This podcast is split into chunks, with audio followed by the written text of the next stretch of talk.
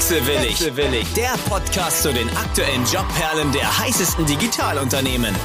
Mit Christian Lukas Elbert. Christian Lukas Elbert.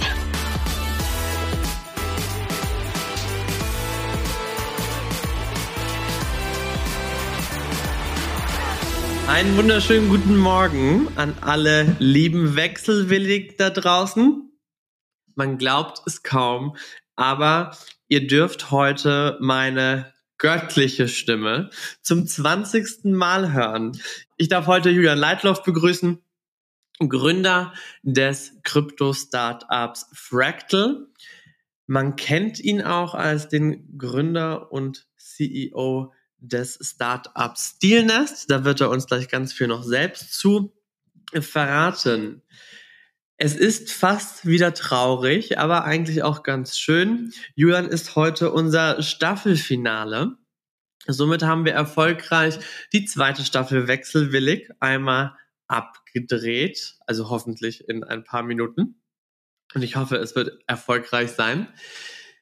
Schneller als gedacht. Der 20. Gast, diverse Themen einmal abgefrühstückt. Krypto hatten wir tatsächlich noch nicht. Umso mehr freue ich mich, dass wir auch dieses Thema auf dem Arbeitsmarkt heute beleuchten dürfen.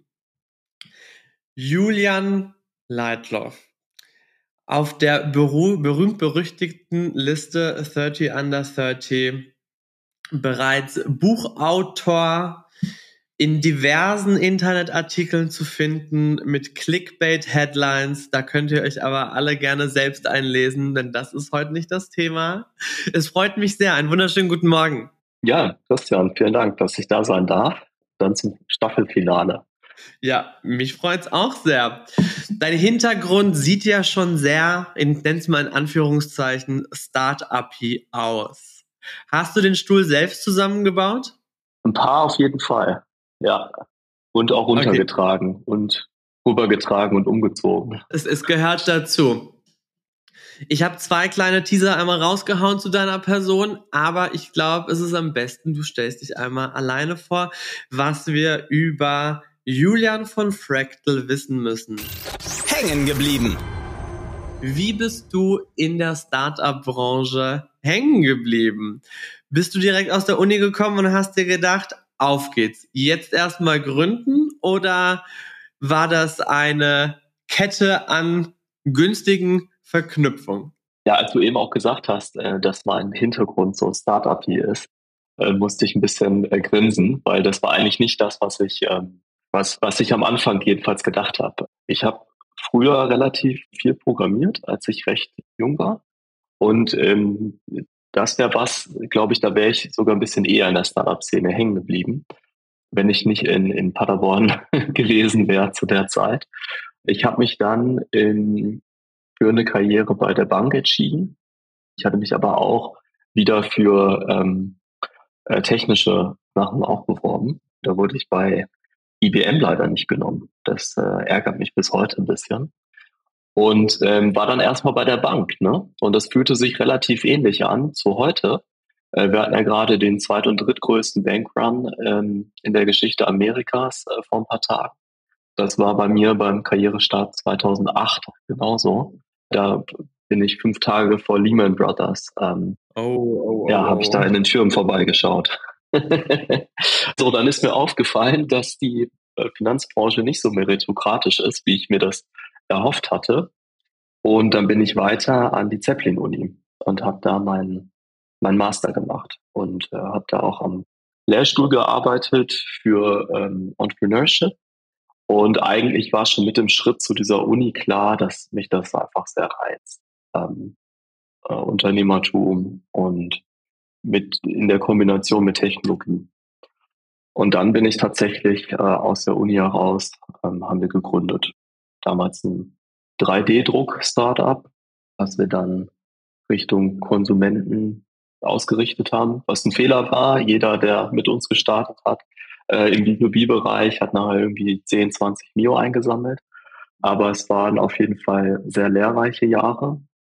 Ich habe an der Uni dann auch im Finanzbereich geforscht, also so zum Thema Crowdfunding und bin dann nach meiner E-Commerce-Zeit, quasi 3D-Druckzeit, da zurückgekehrt und habe gesagt, ey, was macht mir denn eigentlich wirklich Spaß vom, vom Produkt her? Was bin ich denn? Was, was finde ich spannend? Und ja, das war in der Zeit, äh, als, als so das ganze ICO-Thema losging, das hat mich erstmal ein bisschen abgeschreckt. Ich habe mir dann aber die Technologie dahinter angeschaut, weil ich auch ein bisschen Zeit hatte und war ziemlich fasziniert, weil ich wusste, das geht nicht mehr weg. Und Open Source im Finanzbereich, das waren genau die zwei Themen, die mich interessieren, für die ich brenne.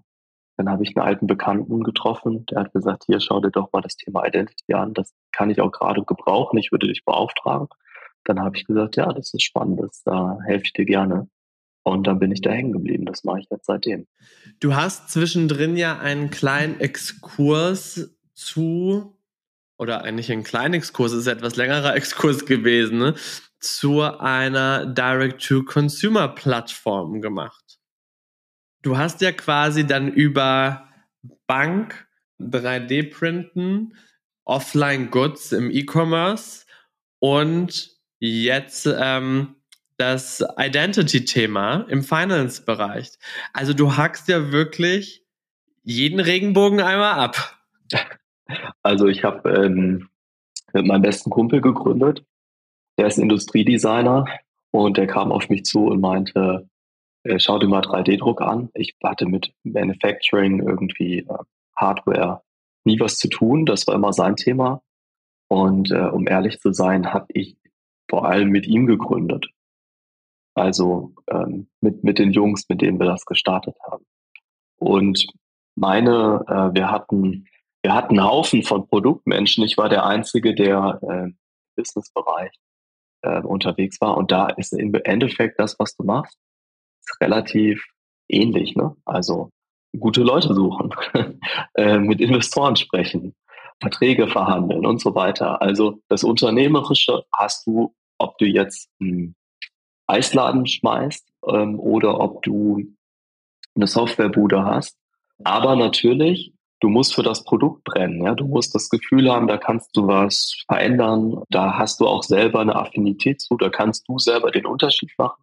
Und das hatte ich bei unserem Produkt, bei der ersten Gründung, hatte ich das nicht, muss ich auch ganz ehrlich sagen. Also im Endeffekt, ja, für mich war immer so der Bereich ähm, Technologie und Finanzmarkt war schon immer spannend.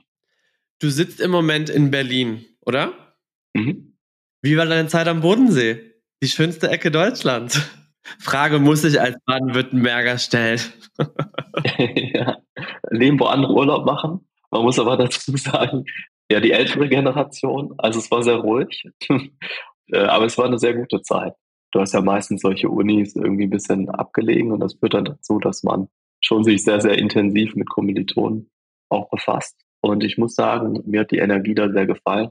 Es war auch was, was ich so gar nicht kannte, ne, vom Background her. Also äh, ich bin da irgendwie als Master hingekommen und dann war ich im Entrepreneurship Club und der war irgendein Bachelor und der ist dann aufgestanden und hat gesagt, ja, ich führe das jetzt. Und ich dachte ja, der muss ja irgendwie hier irgendwen kennen, weil ne, du stehst ja nicht einfach auf als Bachelor und sagst, ich mache das jetzt. Aber das, das war so, der hat das einfach gemacht. Und dann dachte ich mir irgendwann, also ich meine, der, der ist schon clever, aber so clever war der jetzt auch nicht. Da dachte ich mir, er hat dann auch gegründet und äh, dann dachte ich mir, das, das kannst du auch. Also das war für mich echt so ein Katalysator. Jetzt die Umgebung äh, auf jeden Fall, aber vor allem eben diese Umgebung äh, dieser Uni, wie sie damals war, muss man auch dazu sagen. Da guckt man einmal nach links und rechts und dann denkt man, uch, ich glaube, ich sollte doch lieber losrennen, wenn die von hinten kommen. Ja, oder man, ähm, man wird so ein bisschen infiziert ne, von, von, von einer Kultur des, ähm, des Malmachens. Äh, ich hatte da ja zig Kommilitonen, die irgendwie nicht geraden Weg hatten. Also vom, vom etwas älteren Unternehmer, der auch schon graduiert war, der aber noch ab und zu ähm, kam, der ähm, den Pelzhandel seiner Eltern vor die Wand gesetzt hat, an, Anfang 20 und dann aber aus dieser Erfahrung, die ja auch echt heftig ist, gesagt hat, boah, das war, das war echt doof, ja. Aber ich habe da Bock drauf und er misst sein Berufsleben in quasi Phasen, in denen er, wie häufig er nochmal was Neues starten kann. Oder ähm, ja, jemand, der da auf einmal von Springstar kommt ne, und das mit aufgezogen hat, äh, der David, wo du dir denkst, oh wow, krass. Weil ich meine, Springstar war damals noch, ähm, war schon zu Ende, aber war noch echt ein, ein Begriff. Ist ja jetzt äh, vom Gründer vom, vom jetzigen Lakestar Fonds. Das war super spannend. Da ging richtig was, ne? Und das kannte ich so nicht. Fakten, Fakten, Fakten. Julian, Fractal ist, ich nenne es mal dein neuestes Baby. Für alle Unwissenden da draußen. Was genau ist Fractal? Welches Problem löst Fractal? Und wie ist das im Endeffekt genau entstanden? Du hast ja gerade eben schon über deine Freundin gesprochen, die gesagt hat, die hat den Need. Kannst du uns da helfen? Wie schnell wart ihr von der Idee beim Produkt? Ähm, war es einfach das richtige Produkt zum richtigen Zeitpunkt auf der ganzen Kryptowelle? Wie ist es euch da ergangen? Also im Endeffekt das ist ein ganz simples Produkt. Immer dann, wenn du ein Konto eröffnest, ähm, kennst ja die Identifikation. Ähm, über, in Deutschland kennt man das mit Videoident. Dann zeigst du dein Passwort und dann bist du angemeldet. Das hat ein paar Probleme im Kryptobereich, weil du hast auf einmal international Menschen, das soll automatisiert sein und, das ist ja das Versprechen von Web3, idealerweise sollst du deine eigenen Daten auch besitzen. Und das ist, ähm, da geht es dann relativ schnell, relativ groß, ähm, weil dieses Besitzen der Daten, ähm, individuelle Daten sind erstmal nicht so wichtig. Die werden vor allem wichtig in einem Kontext, zum Beispiel in einem werberelevanten Kontext. Ne? Der Unterschied, den die großen ähm, Werbeplattformen machen, ist, dass die dich sehr, sehr, sehr gut kennen und deswegen wissen, dass du kein Bot bist. Und dafür können die relativ hohe Preise aufrufen und haben eine marktbeherrschende Stellung von 60 Prozent, wenn das mal kein Monopol ist. Ne? So, das, das wollen wir verändern. Wir hatten Glück und Pech gleichzeitig. Wir hatten Glück, dass wir in einem Moment kamen, wo ähm, viele in den Kryptomarkt eingetreten sind, die das Potenzial gesehen haben, aber das auch richtig machen wollten. Also die, die wollten die Regulierung nicht umgehen. Die wollten was bauen, was nachhaltig ist. Und für die haben wir eben die, die Software gebaut und bauen es immer noch. Zur gleichen Zeit, das ist auch ähnlich tatsächlich in Deutschland. Also es gibt nicht nur im, im Kryptobereich äh, richtig große Spieler, die haben irgendwie damals 90 Millionen Euro, äh, Dollar eingeworben. Äh, ja, und in Deutschland kennt man das auch. Ähm, das ist zum Beispiel irgendwie Verimi, die das auch versuchen. Und äh, im Kryptobereich zum Beispiel Sovereign. Und die sind alle gescheitert, obwohl die so viel Geld hatten. Ja? Und wir hatten irgendwie ein kleines Team. Wir haben unsere Seed-Runde bei irgendwie 1,4 Millionen. Was unterscheidet euch dann von diesen Unternehmen? Wir haben ganz konkrete Lösungen gebaut für ganz konkrete Kunden und äh, haben ähm, das vertikal integriert gemacht. Das heißt, wir haben gesagt, es reicht nicht, wenn wir uns nur den Tech-Layer anschauen. Wir müssen ihnen helfen. Und zwar bis zur letzten Konsequenz, damit Nutzer wirklich komplett einmal da durchkommen und nachher sagen, ja, das ist gut. Und das bedeutet halt auch, äh, dass wir zum Beispiel selber auch die Identifikation vornehmen, um die Kontrolle über diesen Prozess zu haben, damit er wirklich gut ist. Und da schrecken natürlich viele vor zurück, weil die sagen, naja, mein Geschäft ist ja ein VC-Geschäft, das soll in, äh, das soll skalieren. Das heißt, da möchte ich nichts dabei haben, was so operativ wirklich Arbeit macht. Ja, das, das Problem sieht man, ne, wenn man den Prozess eben nicht kontrolliert, dann kontrolliert man auch die Qualität und ähm, dann funktioniert das Ganze nicht.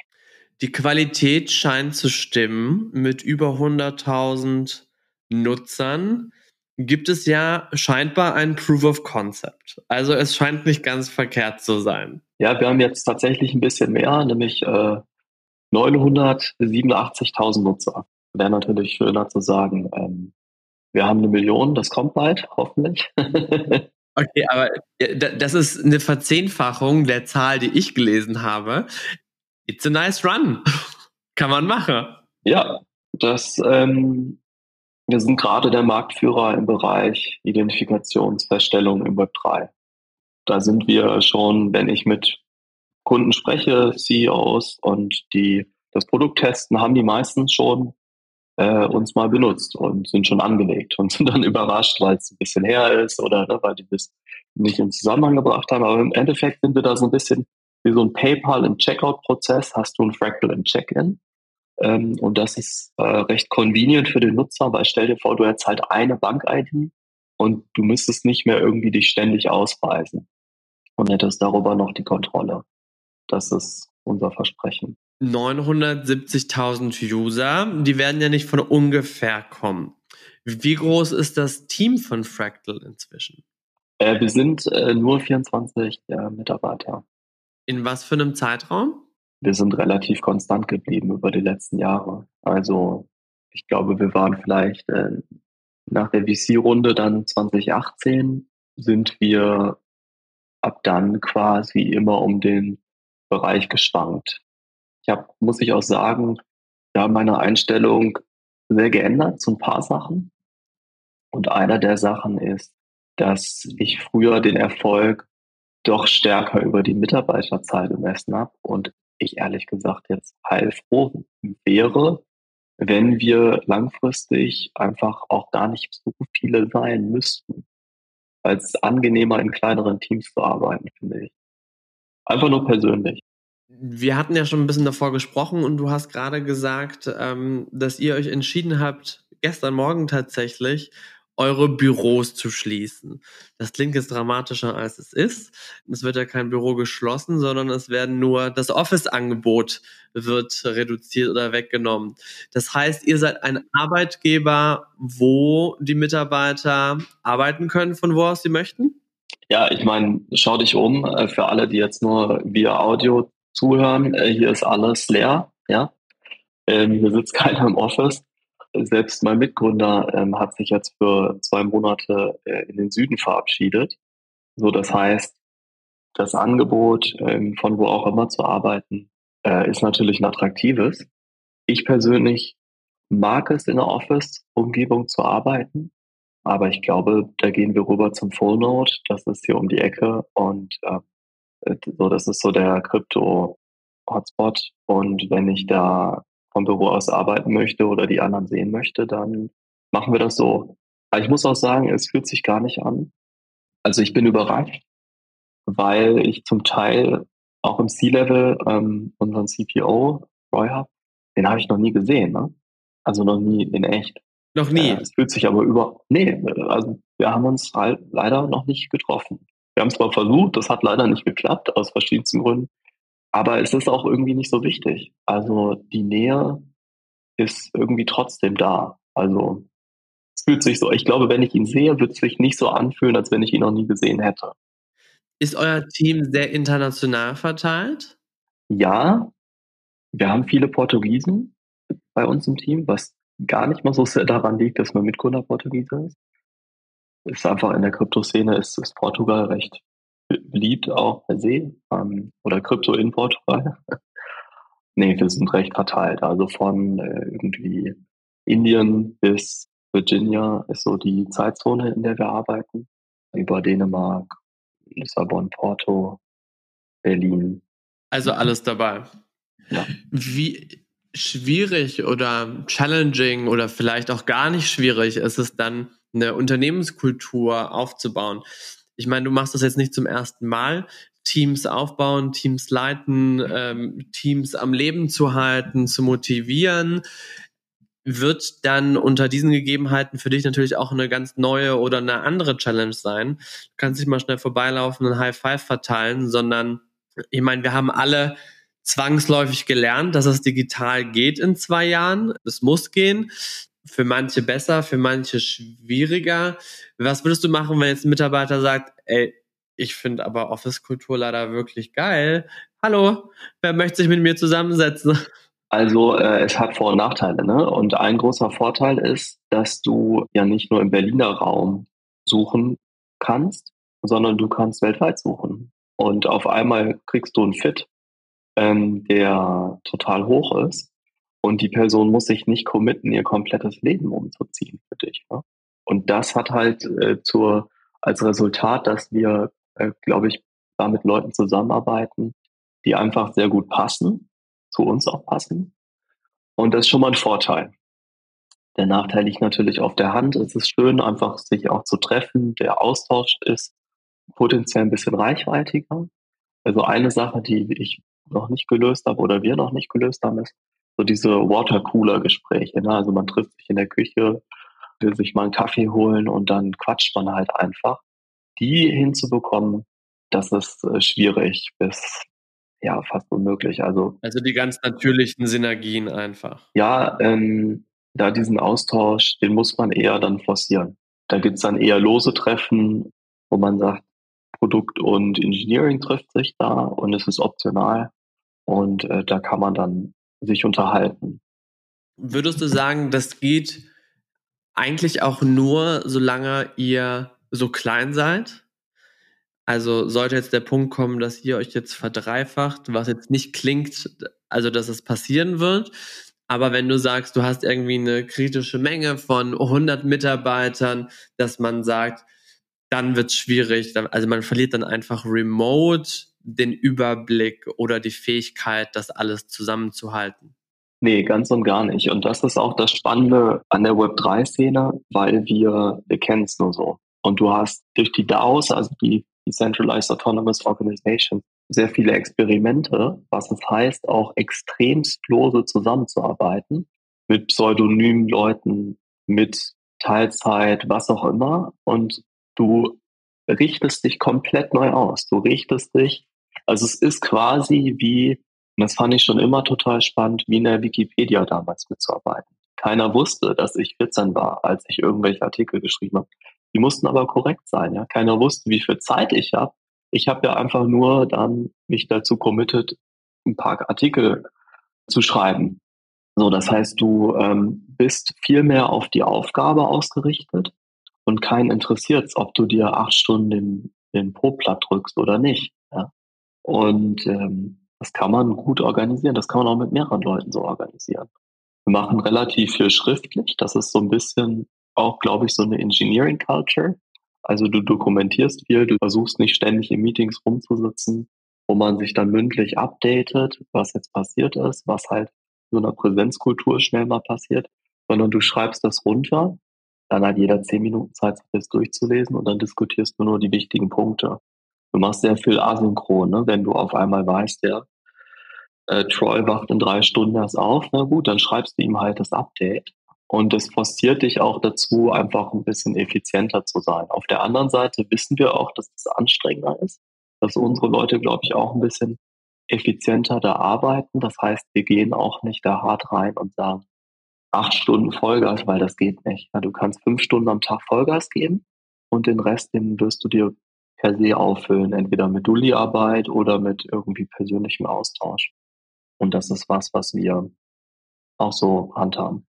Würdest du sagen, wenn man sich bewusst für einen Job mit der Web3-Thematik entscheidet, dass diese Art von Charaktere automatisch, wie du gerade gesagt hast, die haben andere Erwartungen, die haben andere Ansprüche an den Arbeitgeber, vielleicht was ganz Lockeres, was Moderneres und die sind auch um einiges experimentierfreudiger in general. Das auf jeden Fall. Ne? Du hast ja eh nicht die Kryptoszene oder Web3-Szene, da, da sind ja auch schon so ein bisschen Abgrenzungsbegriffe, die da stattfinden. Also du kannst in ein hardcore-libertäres Bitcoin-Startup gehen. Das sind nicht wir. Ja. Das hat auch seine Berechtigung, so, aber du hast dann andere Ökosysteme, wie zum Beispiel fast schon hippie-kommunistisches, ja, Ethereum Open Source, die zum Teil Projekte, die halt eine Kommerzialisierung äh, ziemlich äh, ablehnen. Also du hast eine totale Bandbreite erstmal. Was aber die Community vereint, ist eine recht freiheitliche Art zu arbeiten. Das ist aber auch nicht immer ein Vorteil, weil es ist echt anstrengend, wenn man sich häufig selbst organisieren muss, wenn man nicht erzählt bekommt, was man zu machen hat. Und das meine ich echt nicht negativ. Ja, das ist völlig okay, wenn du Spezialist bist und du magst es einfach, klare Anforderungen gestellt zu bekommen und dann an der Lösung zu arbeiten. Ne? Also zum, im Bereich Engineering gibt es ja sowas oder auch selbst in der Forschung. Das will ich gelöst bekommen. Und das ist super, weil in dem Rahmen kann ich dann funktionieren. Diese Jobs gibt es eher selten im Web 3 und es ist sehr viel Selbstorganisation. Und das ist anstrengend. Da habe ich zwei Fragen drauf basierend. Young Talent im Web 3. Du sagst ja gerade eben, man muss sich selbst organisieren können. Das geht oft mit einer Erfahrung einher. Das sind ja ganz selten ganz, ganz Young Talents, die schon wissen, wie ich das mache, wie ich das nicht mache? Oder ist das ein Phänomen, wenn man sich mit dieser Thematik auseinandersetzt, dass du solche Rockstars am Start hast, die das bereits wissen, wie sie das machen? Also meiner Erfahrung nach ist es komplett altersunabhängig. Ich hatte Beispiel, wir sind sehr breit aufgestellt, was auch die, die Position angeht. Also wir arbeiten auch viel mit Anwälten zusammen, weil wir auch Regulierung äh, bringen und ermöglichen. Und da hatten wir Anwälte, die schon quasi so versaut waren, ich sag's mal in Anführungszeichen, von dem typischen Problembehafteten. Ne? Ich, ich sehe ein Problem, dass ich irgendwie, oder ich muss Risiken erkennen. Das ist eher so wie, wie Kanzlei natürlich arbeiten, äh, die dann gar nicht mehr den Switch geschafft haben hin. Ich bin quasi Ingenieur, also ich muss was erschaffen. Ich muss gucken, wie kann ich das lösen? Und zwar lösungsorientiert. Wo dann beispielsweise jemand, der die Erfahrung noch nicht hatte, viel freier da ist und dann besser gepasst hat. Dass wir das nochmal extern checken müssen, ist ja auch eh klar. Und auf der anderen Seite aber im Produktbereich, äh, der Troy, so der hat schon zwei äh, Firmen gegründet. Der hat äh, jahrelang als Ingenieur selber auch gearbeitet. Und ähm, der geht da mit einer Präzision rein und einer Erfahrung von Alten, von dem Wissen, wie baue ich gute Software, dass der einfach auf Web3 anwendet, ja wo uns zum Teil als Industrie auch viel Execution Power fehlt. Äh, also einfach wirklich Erfahrung und Execution. Und die Adapt wenn man dann die Adaptionsmöglichkeit hat, dann ist man in dem Bereich gefragt wie kein zweiter. Weil das ist das, was fehlt. Ja? Das ist das massentauglich zu machen, gute UX reinzubringen und ähm, ja, die nächsten 10, 100 äh, Millionen Menschen anzubauen. Wenn da draußen jetzt hypothetisch gesehen eine wechselwillige Person ist, die sagt, hey, das klingt jetzt wirklich geil. Ich hatte aber in meinem Leben mit Krypto noch nie was am Hut. Würdest du sagen, ja, versuch es? Oder ist der Wechsel, wenn man sich privat mit der Thematik noch nicht mal auseinandergesetzt hat, ähm, zu einem Kryptoarbeitgeber impossible? Also erstmal muss man einfach sagen, dass es hart ist, weil es sehr polarisiert. Es ist leider auch so, dass die guten Leute an dieser Polarisierung ausgestiegen sind und sich kaum oder nicht mehr öffentlich zu Wort melden. Ja. Da sind Leute dabei, die seit Jahren echt was Tolles aufbauen, auch eine Reputation mitbringen, ja, zum Teil sehr, sehr äh, ehemaligen Burda CTO, der ein Unternehmen aufbaut. Also wirklich sehr smarte Leute.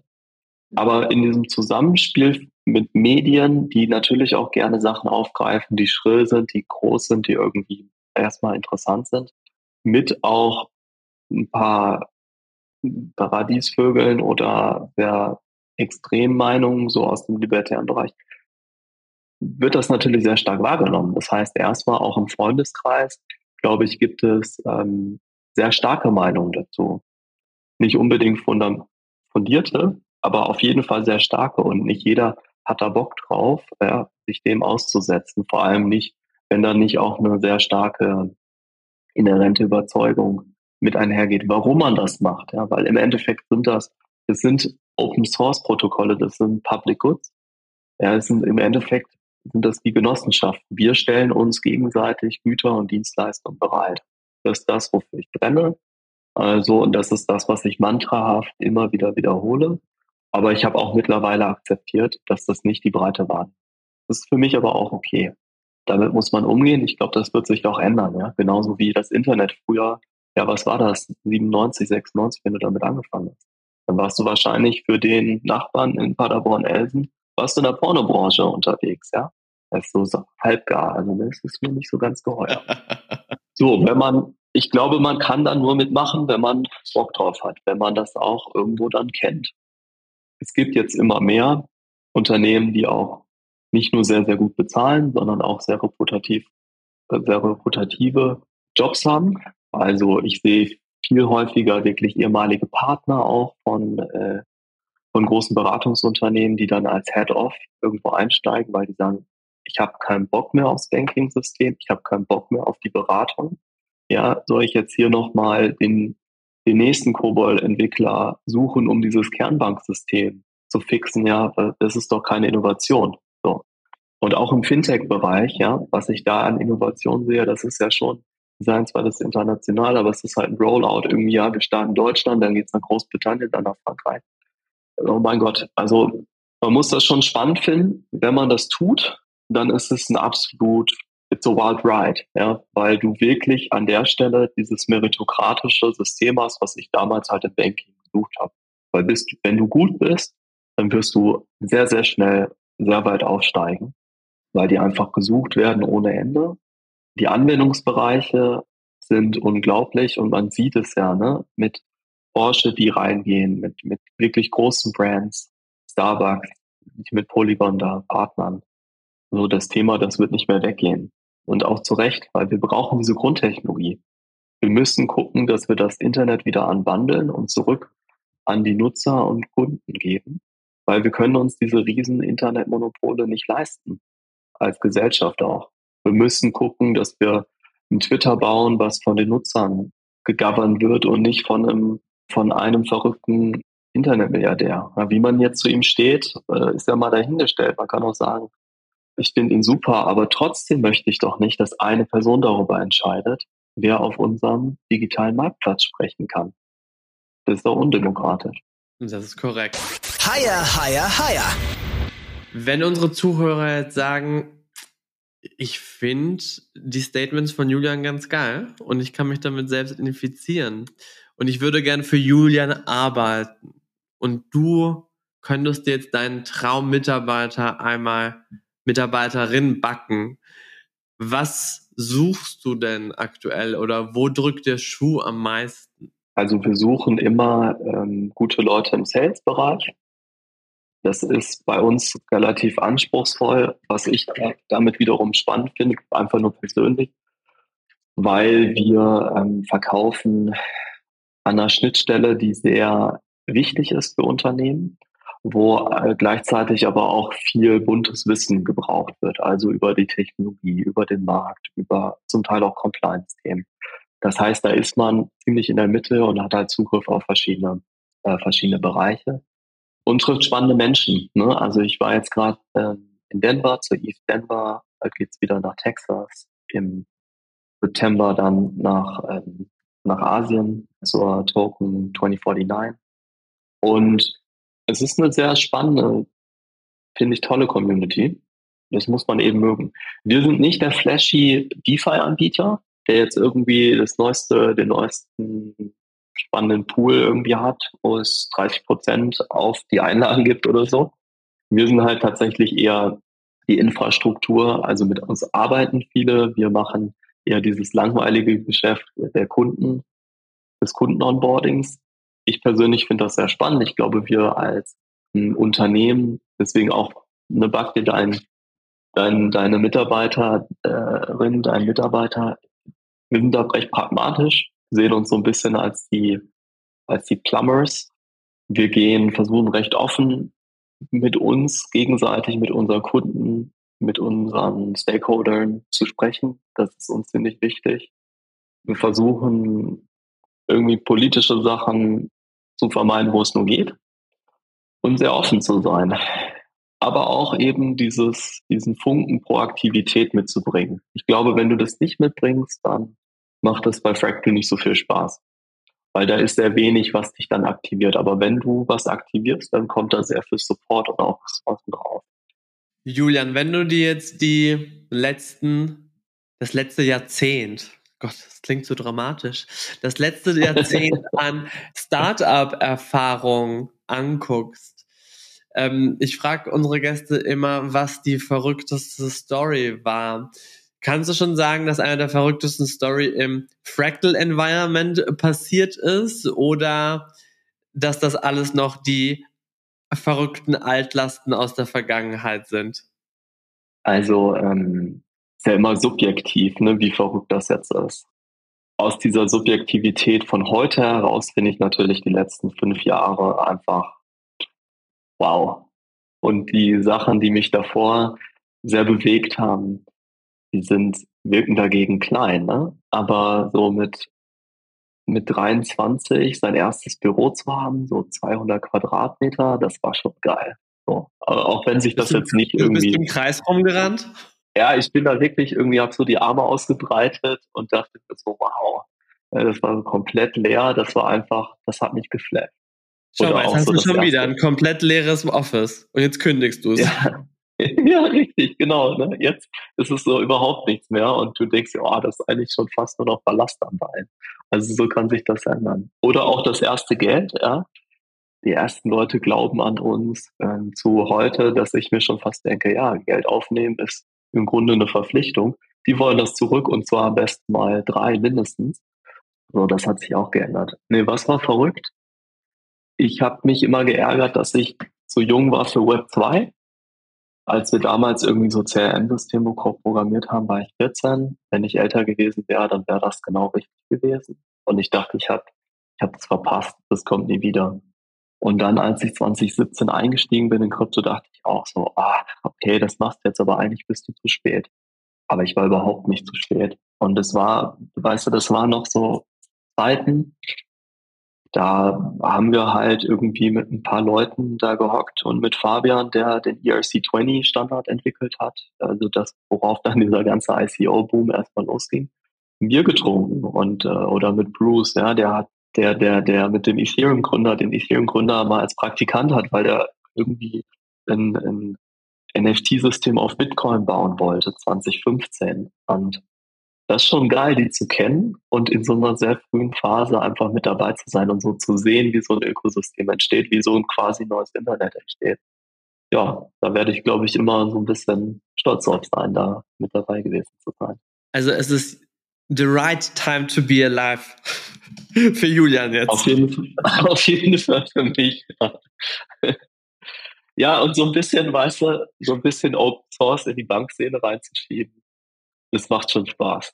Also, und das wird kommen, ja. Das wird in 10, 20 Jahren, wenn ich dann immer noch dran hänge, da habe ich überhaupt kein Problem mit.